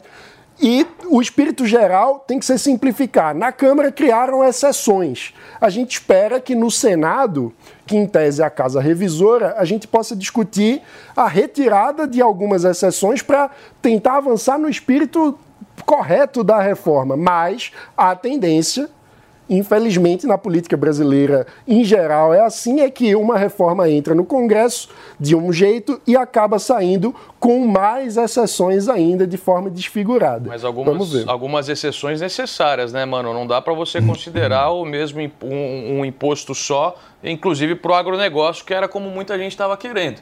O agro que alimenta o país, imagina o preço do alimento como que ia subir. E foi uma briga do caramba do governo lá, a gente conseguiu uma alíquota, uma alíquota menor do que a geral, mas mesmo assim não aquilo que o agro imaginava, não aquilo que a gente achava interessante eu- para o Brasil. Eu entendo sua posição, mas eu discordo. Eu acho que essa ideia de beneficiar o próprio setor é o que gera o nó tributário que o sistema brasileiro deu. A gente precisa ser capaz de sentar na mesa e conversar para ter uma regra o mais próxima possível de igual para todos os setores, porque ah, o, o que precisa fazer o diferencial de um setor para o outro é o nível de produtividade, não o benefício tributário. E o nosso agro é forte o suficiente para se manter é, ativo, gerador de riqueza, com produtividade, não com benefício Você tributário. me pediu, Gabriel? Por favor. Pedir, pedir. Eu quero, ô, mano, quero interagir contigo, perguntar. Você sabe que meu olhar é sempre pelas cidades. Não acredito muito nessa coisa de união. Unidade federativa até vá, mas eu tenho realmente pavor de Brasília ser uma espécie de cofre, caixa forte, né? Que suga dos municípios os recursos para a manutenção do Estado, de um governo muito pesado. Uma das propostas da reforma é a união do ICMS, né, que é estadual, com o ISS, que é municipal, no IBS. Você, é, é, eu, eu sou a favor da reforma, acho que é importante, esse é um passo, o mais importante passo do governo, ao meu ver, porque está lá na gaveta, e toda vez que a gente vai falar de uma reforma, vai ter um que falar, não, eu quero reformar, não, mas não quero essa reforma. É difícil construir consenso num parlamento fragmentado como esse, mas, sob o ponto de vista municipal, né, preocupação de quem tem que gerir um orçamento de capital, como eu, como outros vereadores, é, o que, é que você a- aponta nessa reforma ah, que pode ser aprimorado do ponto de vista municipal, na casa da federação, que é o Senado. Rapidinho, Manu. É, aí é, é um dos grandes pontos de polêmica, porque para construir o, a governança sobre a, a forma de dividir os recursos, foi criado o Conselho Federativo, com representantes dos estados e dos municípios. E o ponto, justamente, é que qualquer tipo de mudança na regra é, do imposto vai ter que passar pela aprovação desse Conselho Federativo, que teve um modelo de governança que tenta fazer com que sejam decisões de consenso, ou seja, de maioria, considerando inclusive a população dos municípios no desenho do peso do voto eh, de cada município. Você me pediu, Amandinha? Não, só rapidinho. O que me preocupa com tudo isso é o Haddad agora fazendo essa declaração.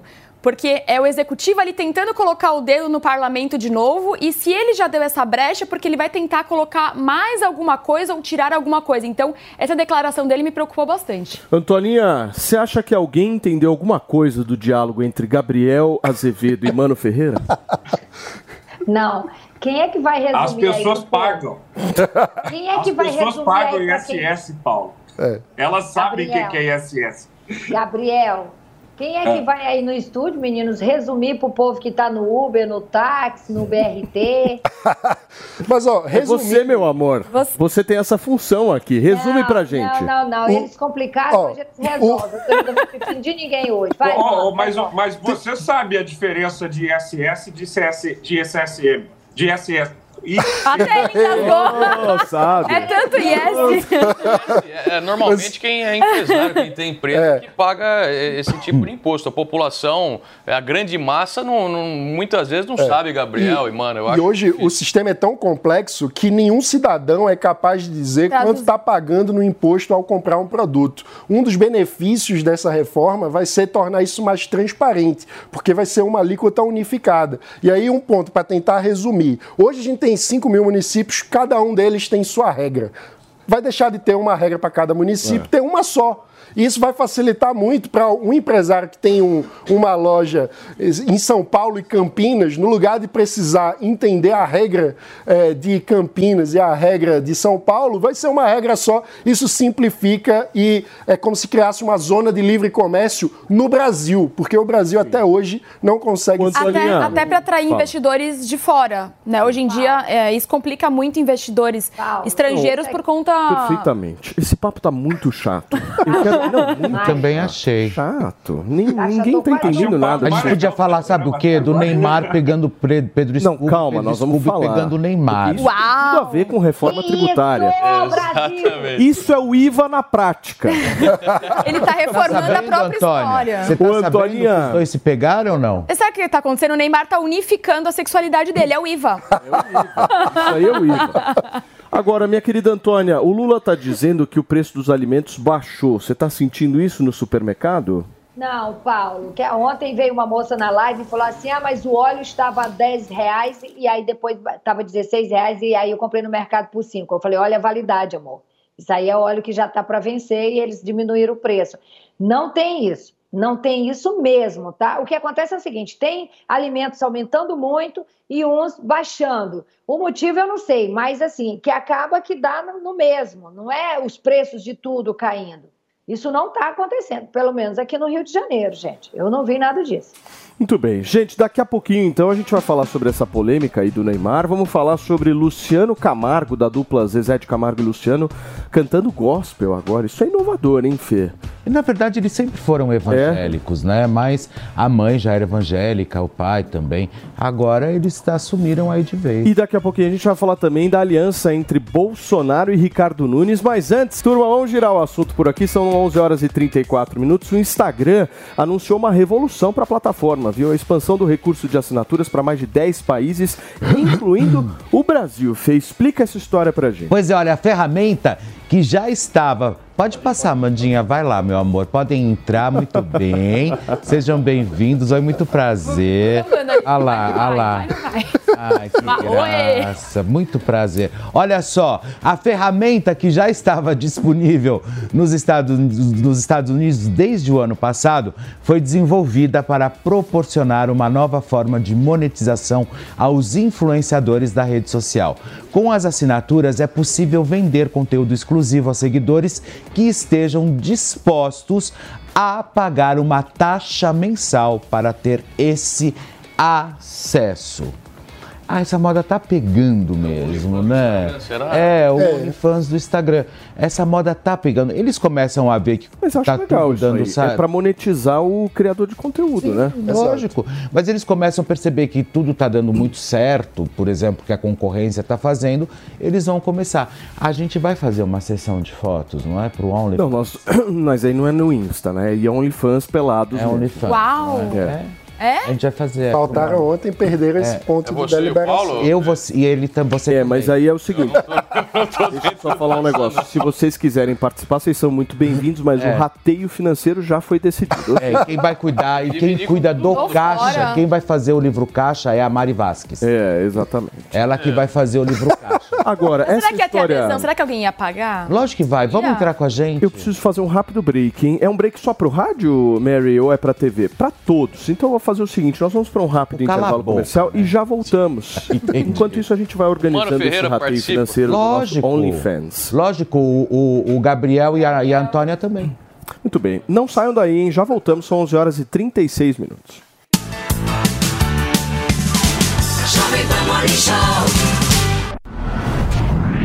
A Jovem Pan está presente em mais uma plataforma online. Acompanhe a nossa programação também pelo Rumble. Baixe o aplicativo do Rumble no seu celular ou acesse rumble.com no seu computador. O cadastro é gratuito. Essa é mais uma opção para você não perder os seus programas preferidos da Jovem Pan News.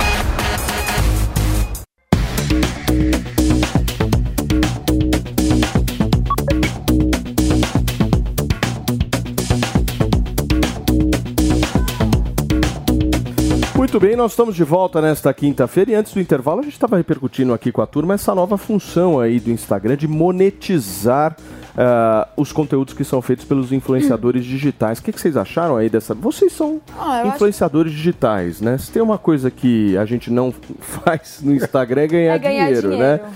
E aí? É uma boa medida, né? Eu acho positivo. É, eu acho que é muito mais legal quando o, um influenciador consegue ter financiamento diretamente através do seu público, né? Porque assim ele fica mais independente para produzir aquilo que o público gosta e precisa de menos, por exemplo, contar com o merchan ou com alguma outra coisa do tipo. Então é uma fonte de financiamento interessante que pode ajudar na produção de conteúdo independente nas redes. E aquela coisa engraçada, né, Paulo? Quem vê de fora assim fala, pô, o Paulo chega lá, grava dois videozinhos no É, Instagram e acabou, que né? é fácil. Perdeu dois minutos lá pra gravar É. e, e não é bem assim. Então é, é bem complicado e eu acho uma baita de uma sacada legal aí da meta e também para trazer mais, mais recursos, né? Com certeza eles vão ganhar Porque mais todo o dinheiro. com processo de criação tem custo, né? Tem o celular, tem quem edita, enfim. É. Então eu acho, eu acho uma ferramenta boa. Vamos que ver se na acha, Antônia? prática vai, ah, vai servir, que- né? Porque tem que muitas vai- ideias boas que na prática não, não resolvem. Vamos Fala, ver. Antônia. Que vai ter de imbecil fazendo conteúdo de merda para ganhar dinheiro só por Deus. Mas aí viu? já tem, Agora né? ninguém mais quer trabalhar. mas... Não, mas, mas isso Vai já tem. fazer né? conteúdo bom é ou ruim, o cara tá Instagram. trabalhando lá, pô, É. tá fazendo. Ô, Felipe, Agora eu não ninguém mais entendi. vai querer é, trabalhar, ninguém mais vai querer estudar. Agora Oi, Gabi. Deixa é eu. tipo, deixa eu... é, é uma OnlyFansação do Instagram? É, na verdade, é para conteúdo um pouco mais diferenciado, Sesc, que você me Vai entende. ter de tudo, E, a- Gabriel. e, e, Gabi, eu acho que a gente poderia fazer. Eu já tenho OnlyFans, você não é meu Você já assinante? tem? Ah, então manda para mim umas fotos, eu não vou assinar, né? Tenho monetizado bastante. Mas não pode mandar print. É, não pode. São 11 horas e 40 minutos para Você vocês que chegaram agora ao vivo aqui na programação da Jovem Pan. A gente está repercutindo esse novo recurso do Instagram de assinatura de conteúdo e a monetização dos criadores de conteúdo, certo? Você quer falar sobre isso, Gabriel Azevedo? Rapidamente. Eu acho ótimo. Eu acho sensacional toda a, a- a mídia social que dá essa oportunidade para as pessoas monetizarem com as suas criações. É, é sensacional. Eu sou um usuário frequente de mídias sociais e acho que é, nos últimos tempos, a despeito do que é muito ruim é, por parte né, de conteúdo falso, criminoso, ataques, isso, claro, a gente deixa de lado, mas as mídias sociais, elas permitem uma criação ilimitada. Eu fico imaginando, Paulo, eu que sou fã, por exemplo, do Jô Soares, do Chico Anísio, esses caras que já eram um canal em si e que dependiam da televisão, imagina esses caras hoje com essa criação livre. Eu sou fã de No vários OnlyFans, criadores né? de conteúdo de humor. Tem muita coisa para ah, mostrar no OnlyFans? E isso é muito positivo para o mundo da criatividade, do talento, do entretenimento. Você tem muita coisa para mostrar no OnlyFans, não, ô Gabi? Que foi, gente? Não tem, ele não tem, ele é um rapaz Ai, sério. Exclusivo. Presidente da Câmara de BH.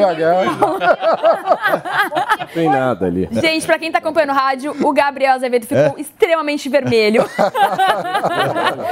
Desconcentrado. Ficou parecendo o Edu. ô, ô, ô, Felipe, esses dias a senhora, minha mãe, estava assistindo o programa e falou assim: esse senhor é muito saitinho. Também recebi umas mensagens assim. Gabriel. É, então, dona Carminha daqui a pouco vai te puxar orelha. Ô, dona Carmin, dá um beijo pra senhora. Ah, parabéns pelo filho. Parabéns. Turma, olha só, assunto sério aqui. São 11 horas e 41 minutos. Algumas reportagens publicadas nos últimos dias colocam a Jovem Pan como protagonista de um episódio sobre o qual a emissora não tem qualquer controle.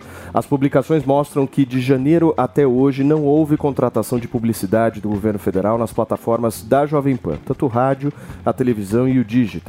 E mais, revelam que durante o governo passado de Jair Bolsonaro, a Jovem Pan também esteve fora do ranking das empresas que mais receberam verba, inclusive abaixo de algumas que têm menos audiência e representatividade no mercado.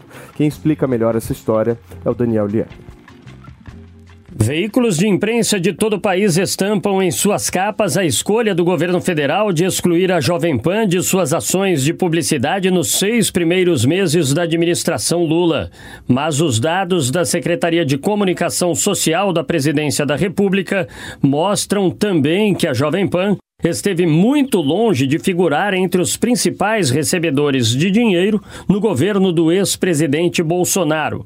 Ficou fora do ranking dos 10 maiores destinatários de verba e recebeu valores inferiores do que algumas empresas com menos representatividade e audiência do que o grupo Jovem Pan. O contrário do que sempre foi noticiado. Vejam o comparativo. As rádios AM, FM e Jovem Pan News obtiveram em 2022 R$ 1.651.656,87. Em 2023, nenhum centavo sequer. A TV Jovem Pan News recebeu em 2022 1.931.380 reais e dois centavos em 2023 nenhum real. As plataformas digitais do grupo Jovem Pan receberam no ano passado 96.540 reais e 50 centavos. Já nesse ano não ficaram com nenhuma fatia de verba publicitária. O doutor em Direito Público e Constitucional, Acácio Miranda da Silva Filho, fala que a distribuição tem que levar em conta dados técnicos como audiência e não aspectos ideológicos, sob o risco de responsabilização dos gestores. Quando nós olhamos para a administração pública e para todos os atos praticados para a administração pública, há necessidade do que nós chamamos de impessoalidade o administrador público, quando for praticar qualquer ato, inclusive de distribuição de verbas publicitárias, ele deve levar em consideração critérios objetivos e não o seu sentimento pessoal ou os aspectos ideológicos relacionados à sua decisão. Então, quando o administrador público opta por uma emissora A em detrimento à emissora B, ele deve justificar esta decisão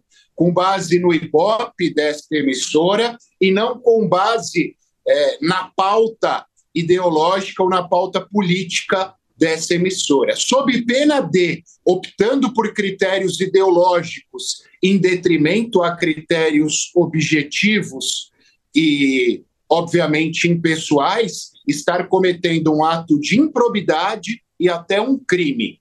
A Jovem Pan tem mais de 80 anos de história e figura entre as maiores audiências da mídia brasileira, atendendo a todas as camadas sociais, sem distinção de cor, raça, religião ou idade. Apesar disso, como os dados disponíveis no site da Secom mostram, a verba destinada pelos governos Lula e Bolsonaro está muito abaixo do valor que seria compatível com a representatividade e alcance de audiência da Jovem Pan. A rede de rádios Jovem Pan está presente em todos os estados do país e abrange mais de 18 milhões de ouvintes por mês no Brasil. Na televisão, a Jovem Pan News está consolidada como a segunda colocada entre as TVs de notícias dos canais a cabo. Desde o início de 2023, na média dos meses, pelo menos 3,7 milhões de telespectadores sintonizam o nosso canal. Os números digitais são ainda mais impressionantes. No último mês, foram 275 milhões de visualizações, 28 milhões de usuários únicos e abrangência de mais de 42 milhões de pessoas nos canais da Jovem Pan no YouTube. O podcast do Pânico está entre os mais ouvidos da América Latina. Para se ter uma ideia, em junho os números somente do App News atingiram mais de 29 milhões de views. No cenário global, o quadrilátero composto por TV, site, rádio, FM e 76,7 bateu 60 milhões de impactos. Isso só confirma que a Jovem Pan é uma empresa de fato multiplataforma com alcance nacional suficiente para ser considerada um canal estratégico para a distribuição da comunicação do governo federal com a população, como atesta o jurista César Dario Mariano. Para ele, a gestão deve agir com isonomia num ambiente democrático a fim de não prejudicar o público em geral. E explica como deveria ser feita a divisão. E o público em geral, ele quer saber de todas as versões, não apenas a versão que seja simpática A, B ou C. Também quer saber das versões divergentes. Então não se pode, dentro de critério de isonomia, privilegiar uma emissora em detrimento das outras, só porque essa emissora que é acaba sendo prejudicada é crítica do governo e aquelas que são favoráveis ao governo, elas são beneficiadas. Isso daí viola a isonomia e nós poderíamos até falar de um abuso do poder político e econômico por parte do governo. O que eu vejo é que todas as emissoras deveriam receber verbas públicas da mesma maneira, ser dividido equitativamente em todas as emissoras, todos os jornais, todas as rádios, para que todas elas recebam a mesma fatia de verba pública. Não cabe ao veículo definir a verba que recebe, seja de uma empresa privada ou de um governo. Mas nesse último caso, quando o dinheiro é público, os especialistas são taxativos ao dizerem que é imprescindível a adoção dos critérios utilizados como praxe no mercado publicitário.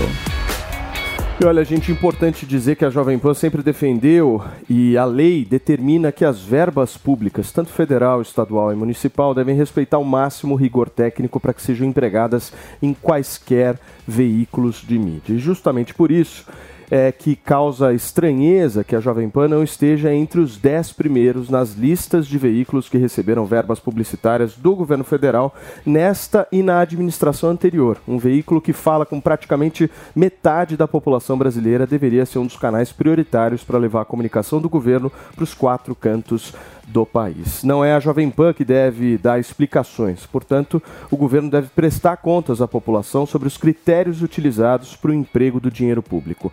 Outro fato que causa estranheza é a repercussão gerada por esse dado que é público, divulgado pelos canais oficiais da administração federal. A escolha da Jovem Pan como título dessas reportagens é óbvia, mais um capítulo na campanha difamatória e mentirosa promovida contra a emissora. São 11 horas e 50 minutos. Vamos falar um pouquinho de Valdemar Costa Neto. Aqui, o presidente do PL, gente, fez uma defesa enfática, viu, da aliança entre o prefeito de São Paulo, Ricardo Nunes, e o ex-presidente da República, Jair Bolsonaro, para as eleições municipais do ano que vem. O Costa Neto afirmou que é preciso união entre eles para evitar a vitória do deputado federal Guilherme Boulos, do PSOL, que tem o apoio do presidente Lula. A declaração foi feita durante um almoço com empresários. O Valdemar alertou ainda o seguinte, abre aspas, nós precisamos nos unir, fazer de tudo para trazer esses votos do Bolsonaro só para somar, porque se nós brincarmos, aqui nós vamos ter bolos de prefeito e na próxima eleição ele candidato a presidente do Brasil com o dinheiro de São Paulo. Fecha aspas. O Valdemar Costa Neto está pensando longe, hein? Boulos candidato à presidência da República, Mandinha. Então, vamos lá. Bom, primeiro eu entendo a necessidade do PL e dos bolsonaristas de terem um candidato a prefeito na cidade de São Paulo, isso eu entendo completamente. Mas esse cara não é o Ricardo Nunes. Ricardo Nunes, ele não é de direita, ele não faz políticas públicas voltadas à direita, ao conservadorismo. Eu vou dar três exemplos para vocês. Ele colocou o gênero neutro nas escolas, ele, é, a secretária dele de Direitos Humanos, a, a, a, Soninha, é uma militante de esquerda. É, essa semana ela deu uma declaração até falando que, enfim, para pegar os usuários de droga e da Cracolândia e fazer um uso controlado com eles. Ela já defendeu cannabis para o controle da, do uso de crack. Então, assim, as políticas públicas do prefeito não condizem ao que o Valdemar disse que a gente precisa de um candidato ali à direita. Então, isso muito me estranha que o candidato do PL seja o Ricardo Nunes, que não flerta com a, com a direita, que não faz políticas públicas para a direita. O Valdemar Costa Neto é o que eu ia dizer. condiz com a direita? Não, Deixa eu contar um segredo, Amandinha. É, o não, não condiz, mas ele... Tá Não, ele não ele... condiz, mas ele quer jogar os votos do Bolsonaro, que é um voto de direita, um voto conservador, para o Ricardo. Então, assim, as coisas não... não, não nada condiz. Não, mas, mas se for só pegar o fio de pegar um candidato à direita e conservador, esse cara não é o Ricardo Nunes. Vamos lá, nada condiz com a narrativa. É. Mas com a realidade, tudo condiz. Por quê? Como a gente recebeu o Ricardo Nunes aqui, ele mesmo foi muito irônico, tinha um sorrisinho no canto do lábio, ao dizer que o PL sempre fez parte da gestão de Ricardo Nunes, porque tem cargos indicados na prefeitura. Este é o PL de verdade, o PL que sempre existiu, o PL que é de Valdemar Costa Neto. Quem é Valdemar Costa Neto? O antigo sócio do esquema do mensalão, segundo a justiça, não segundo, não, não é uma coisa da minha cabeça. Este é Valdemar Costa Neto. Bolsonaro decidiu que ia usar todo o seu capital político, toda a sua narrativa, como um empregado, um funcionário de carteira assinada, praticamente, do Valdemar Costa Neto. Esta foi a decisão da política real que Bolsonaro tomou. Então, a situação agora é basicamente o Valdemar Costa Neto está usando a narrativa do inimigo comum, Guilherme Boulos, para justificar, para tentar dar uma, um verniz, uma roupagem de alguma lógica política, é, política elevada, digamos assim, para algo que é da política mais rasteira, o interesse imediato e real. O que eu quero entender é quem vai ser o vice do Ricardo Nunes. Essa é a discussão, porque Provavelmente ele alguém tem, do PL, ele né? tem então, mas alguém do PL tem várias facetas do PL. O PL vai pode indicar alguém, alguém.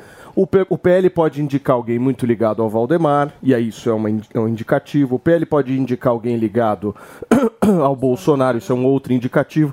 Eu acho que se o Ricardo Nunes fosse fazer uma construção política pensando justamente em ganhar a eleição, o vice deveria ser ligado ao Tarcísio.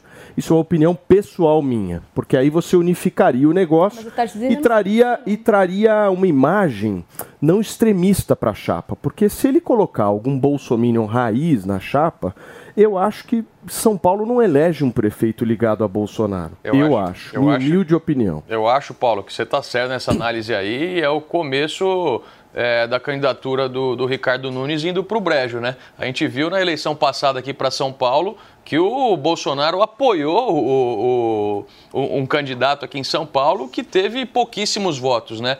A gente sabe que a, a, a, cidade de São Paulo em si, ela é mais inclinada hoje, pelo menos, para a esquerda do que para a direita. Então, para mim é um prato cheio para o Guilherme Boulos essa questão de pô, colar o, um dos principais adversários, ou o principal adversário dele, no Bolsonaro hoje. Ele deve estar tá sorrindo de orelha a orelha. E a, e a gente sabe que a questão da, de São Paulo aqui não está aquelas coisas, né? Eu estava chegando, inclusive, hoje mais cedo aqui de carro e acho que eu preferia, preferiria ter vindo até a cavalo, que seria mais um pouco é, confortável do que todos os buracos que a gente acabou passando. Você tá dando uma espetada nos buracos.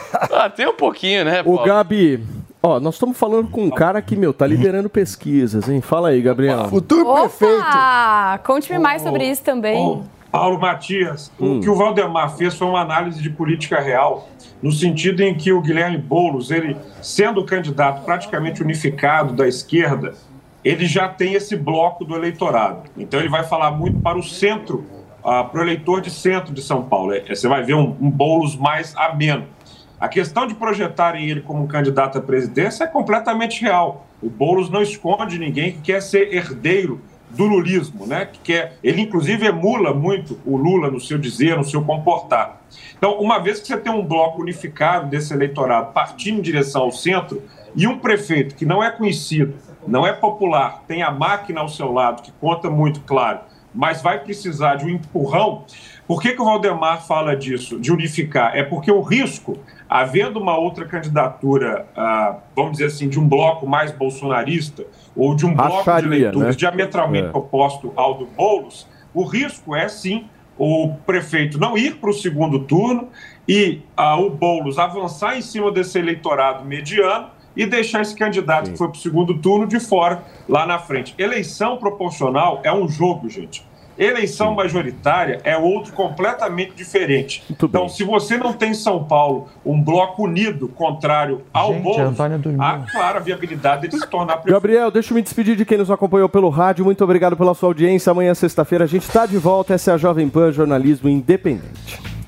E para você que está na televisão, foco na Antônia Fontinelli, que acaba de dormir com o discurso de Gabriel Azevedo. É muito bom isso, né? É muito bom saber que o que o Gabriel fala repercute. O Floquinho não aparece mais dormindo, a Antônia dormiu no lugar dele. É, coloca a Antônia aqui pra mim, só pra, eu, só pra eu fazer uma coisa aqui. Nós temos pouquíssimos minutos, eu nem vou jogar. Só coloca a Antônia, por favor, Mariana Vasques. Viu mesmo? Eu encerrei o rádio, eu encerrei. Agora nós soltamos na televisão aqui. Antoninha. Tá dormindo, meu amor? Que a programa tá chato pra vem. caralho. O que, que ela falou? Tá chato pra caralho. Ah, tá aqui. Eu eu tô representando o povo. A gente quer falar de OnlyFans, a gente quer falar de Neymar. Gente, vamos falar do Neymar, então? A gente quer falar de coisas que o povo. a gente- Pra começar o dia já assim, gente, tá chato. Lula, Bolsonaro, Lula, Bolsonaro, Boulos, Bolo, Bolo, Bolo, Ricardo Nunes. Só gente chata, só gente bored. Ai, pelo amor de Deus. Vamos, vamos Falar, meu misturar os assuntos. Eu Nossa, quero- o povo vamos aqui gritando, o povo aqui gritando, querendo saber do Neymar, que Vamos pegou o do Pedro. Scooby, Ah, o do- Pedro ah, Scooby que pegou o Neymar, Felipe Campos. E a passou e a gente não conseguiu falar. É. Ado a ado, cada um no seu quadrado. O dia que você quiser mandar no programa, comigo, você que se que inscreve acordou? ser diretora, tá bom? Pode tirar a daqui. Ah, faça-me o favor. Campos, você quer falar de Neymar, é isso?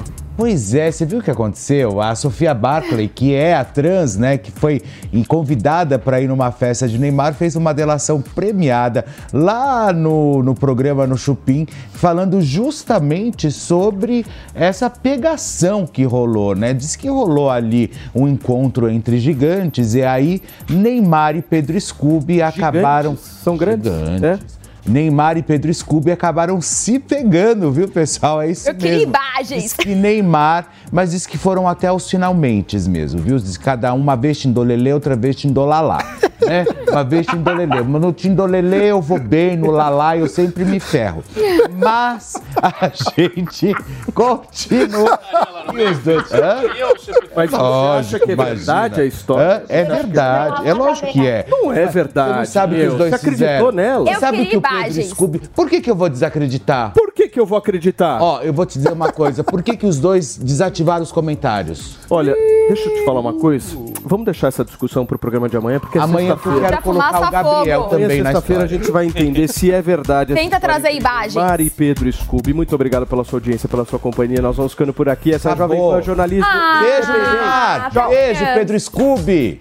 Falou! É o A opinião dos nossos comentaristas não reflete necessariamente a opinião do Grupo Jovem Pan de Comunicação. Realização Jovem Pan News. Okay, round two. Name something that's not boring. laundry? Ooh, a book club. Computer solitaire, huh? Ah, sorry, we were looking for Chumba Casino. That's right. ChumbaCasino.com has over 100 casino style games. Join today and play for free for your chance to redeem some serious prizes. ChumbaCasino.com. No purchase necessary. Where prohibited by law. 18 plus terms and conditions apply. See website for details.